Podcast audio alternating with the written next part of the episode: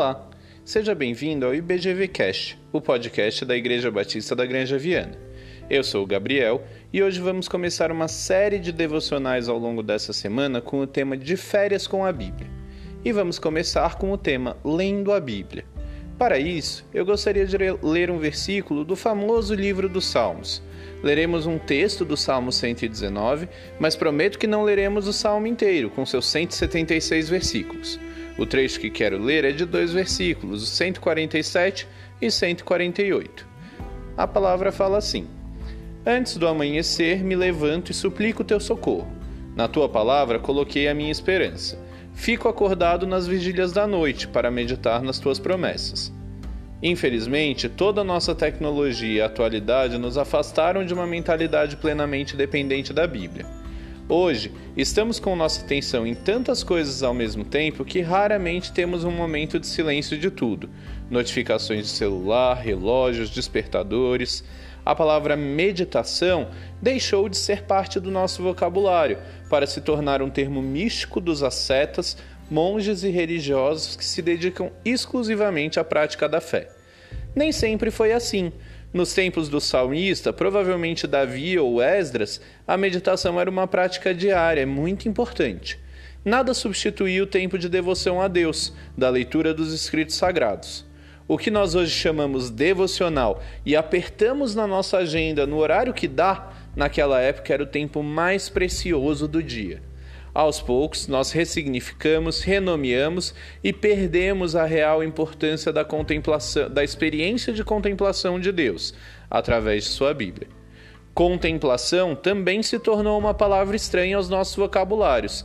Não só deixamos de meditar, de ter tempo em silêncio a sós com Jesus, mas deixamos de contemplar a majestade dele através das Escrituras. Eu lembro da minha infância na sala de escola dominical, o quanto era impressionante conhecer as histórias da Bíblia, a mudança de vida de José levada a cabo pela fé, a libertação do povo de Deus com tantos milagres que se seguiram do Egito, o poder do Senhor manifesto em Elias, a convicção de Daniel, Sadraque, Mesaque e Abednego, as maravilhas de Jesus e o impacto do seu sacrifício.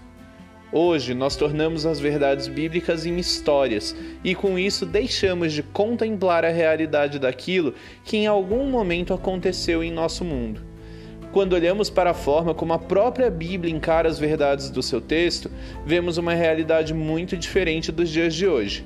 Em Deuteronômio 6, do versículo 6 a 9, em um texto muito conhecido e que fundamenta práticas religiosas até hoje, Moisés fala: que todas essas palavras que hoje lhe ordeno estejam em seu coração.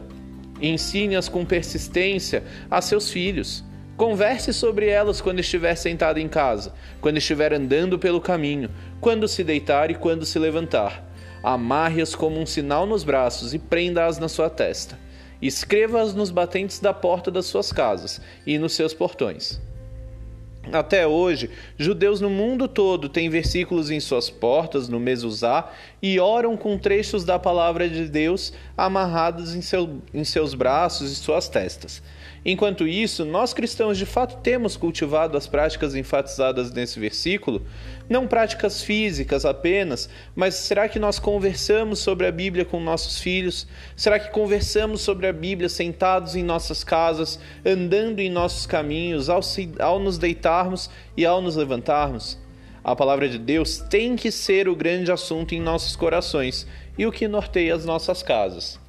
É interessante perceber o quanto, no campo missionário, o valor de um pequeno trecho da Bíblia é inestimável como um tesouro, mas aqui temos dezenas de Bíblias comuns, de estudo, RA, NVI, NVT, letra grande, extra grande, gigante e ainda assim lemos tão pouco. O hábito de decorar versículos chega a nos soar estranho.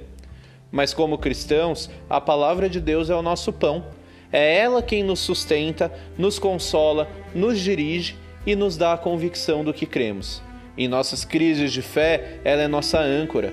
Em nosso desespero, é o carinhoso abraço do Pai, que nos amou a ponto de dar o Filho em sacrifício por nós. Como o próprio Jesus diz aos fariseus em João 5,39, vocês estudam cuidadosamente as Escrituras, porque pensam que nelas vocês têm a vida eterna, e são as Escrituras que testemunham a meu respeito. Ele é o grande assunto da Bíblia e é o que mais importa. Meditação e contemplação não são palavras antiquadas, são necessidades extremamente modernas em nossa relação com Deus. Então, eu desafio os irmãos, enquanto alguns de nós estão em quarentena, outros em férias e outros ainda diante de uma rotina de trabalho todos os dias, dedique o seu melhor tempo para a leitura da Bíblia. Faça disso um tesouro. Olhe com deslumbramento para o Deus que um dia te chamou. E, como salmista, suplique o socorro do Senhor.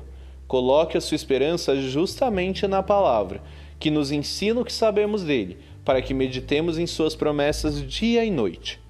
Hoje, então, falamos a respeito de ler a palavra. E aí, gostou do nosso podcast? Quer ouvir mais? Então acesse os outros episódios no nosso Spotify ou no nosso site www.ibgranjaviana.com.br. Abraços e até mais!